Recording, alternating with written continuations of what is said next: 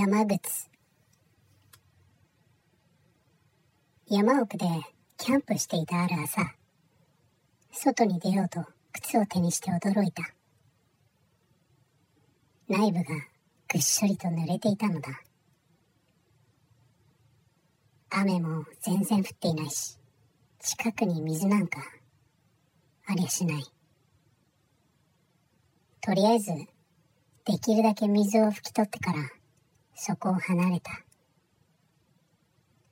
しかしそれから山を降りるまでの間靴は水を吹いているかのように濡れ続けた。水地に見入られたな。